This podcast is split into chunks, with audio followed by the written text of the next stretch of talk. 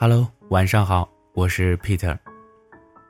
此时此刻，窗外淅淅沥沥的下着雨。你的城市今天下雨了吗？伴着雨声，一起来听今天的故事吧。故事的名字呢，叫做《没有朋友的朋友圈》。我常常觉得。微信朋友圈是近年来最伟大的社交发明。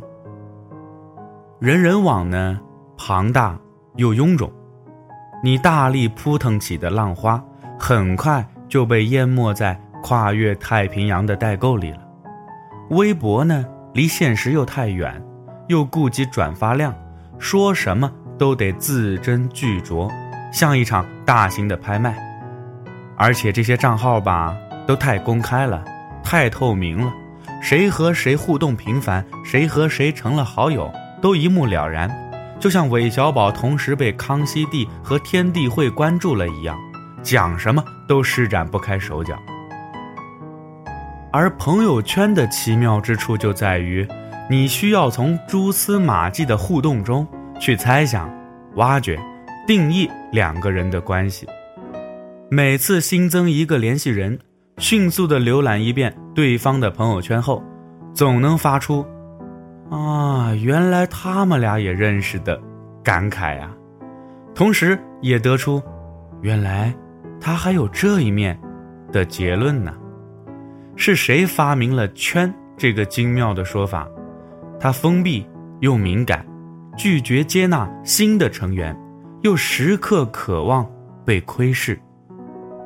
你只知道你的朋友列表里有谁，却永远无法囊括对方的联系人，所以你回复的时候既战战兢兢又胆大妄为。你不知道有谁沉默地盯着你们的互动，也不知道他回复别人时又是怎样的牲口。就像我加过一个文艺青年，朋友圈里啊满是豪言壮语。不想被任何名利捆绑，可几天之后呢？我又在一个富二代朋友晒的新车照片下面看到了他的回复，充斥着“兄弟啊，牛逼啊，呃，改天一起出来聚聚啊”这些热忱的字眼。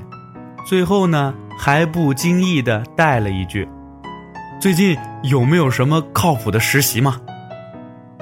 朋友圈最伟大的功能。就是分组，它的伟大之处在于，你没法判断对方是公开还是分组，还是就你一个人可见。这种功能给了多少人伪装的机会啊？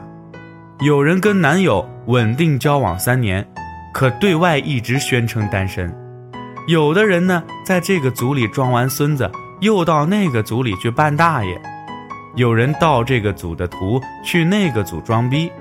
有人喝完这个组的酒，又去那个组里励志。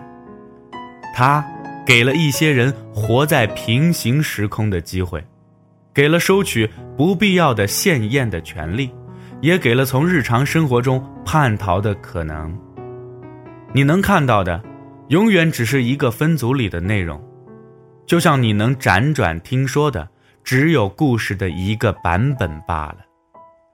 谁？都在管中窥豹，谁都在扮演陌生，谁都想要借虚假的朋友圈活出现实里不存在的风生水起呀。所以朋友圈里所呈现的，大多都是提炼之后的人生。旅途中可能抓拍了七八十张照片，最后能通过层层遴选的不过那么两三张。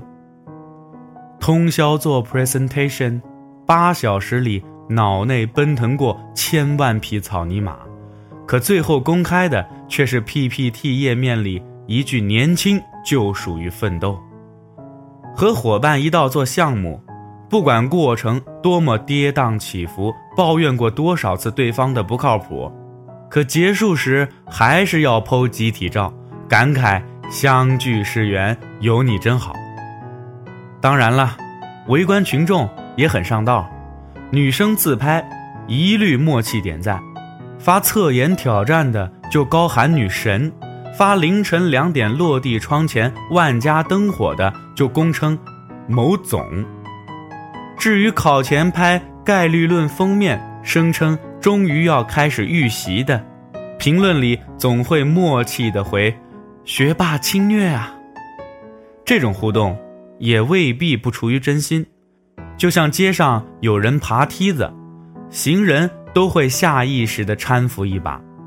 当他人用心也用力地证明自我时，我们也乐于从点头之交进化为点赞之交。这种看似虚伪的社交下，其实藏着一点做人不易的同理心，一点礼尚往来的私心。一点想开拓人际关系的野心，而这些心意或者心思拼凑起来，也够大家和睦相处，在朋友圈里天天见面了。有时我也会懊恼的想，朋友圈里其实压根儿就没有朋友啊！真正亲密的人总是及时性的跟你分享喜怒哀乐，做完美甲，他就会兴冲冲的问你。好看吗？打牌赢了六十块都要到你这儿汇报，哪儿顾得上纠结？到底要为这张抓拍选用哪款滤镜呢？就像逢年过节，你跟大部分人转发老套的祝福短信时，末尾还不忘署名，生怕这一点社交的努力啊都白费了；而跟最要好的朋友和喜欢的人，却不必假借节日的名头问候。你们自然的把话题延伸下去就好了，在你们毫无重点、絮絮叨叨的对话中，月亮落下去了，太阳升起来了，这便是最具仪式感的节日问候了。人世间最郑重其事的庆祝方式，都应该是朴素而随意的，不必有蜡烛，也不需要烟火，真正的感情。从来不是靠点赞维持的，就像存在感，也不是靠刷屏所积累出来的，只是我们和世界的关系太过于稀薄，才想攥一把叫好声在手里呀。假装永远身处闹市，永远有人醉笑陪君三万场。有时候我甚至觉得。朋友圈就像一个买家秀，不管是秀恩爱，还是秀美食，发自拍还是拍豪车，都只是为了证明我们的决策都正确，我们的品味都高端呐。我此刻走在命运的阳关道上，那就大方的点赞吧，反正淘宝不能无理由退货，人生的每一个岔路口也没法回头，所以。一旦某个人停止了晒图，我总愿相信，他是不必再向朋友圈索要安全感了。这个安全感可能来自于强大的自我建设，也可能只是因为被人端端正正的摆在了聊天页面的置顶。我呢有个女性的朋友，做了多年的单身公害，对，就是那种。深夜传自拍配歌词儿，传泳衣照说：“哎呦，怎么又胖了？怎么办呢？”情人节只晒花不见人，等他暧昧的对象集够了一个电话簿，签名啊仍然是“我要稳稳的幸福”，这样的一个女生，一整个暑假呀，在铺天盖地的旅游照、支教照。摆拍照、旧同学合照中，我都没瞥到他的踪影。我激荡着八卦之心呐，兜着不会被屏蔽了吧的揣测，委婉的向他提问，他却是难得的直白啊，太麻烦了，我懒得发。我当然不信了。聊天页面啊，来来回回的显示对方正在输入，过了好一会儿。突然弹出来一大段话。那天，我给我男朋友看我小时候的照片，不小心滑到了去云南旅游的照片，都是原片啊。反正你也能想象，有些笑的眼睛都没了，有些是麒麟臂，有些抓拍腿短的像柯基。我都做好分手的准备了，真的。虽然本人也就这样吧，可那些照片就跟整容医院前期对比照一样，能够拆散任何真爱。结果，结果他来了一句：“你好可爱啊！”不是讽刺，也没有敷衍，你看得出来，他是真的觉得那个肉乎乎的小姑娘可爱。我现在就想扎着马尾陪她上自习，再也不想硬凹姿态。证明自己活得千姿百态了。要是有个人能够接受你的原片，你就懒得再为无关紧要的人动用修图软件了。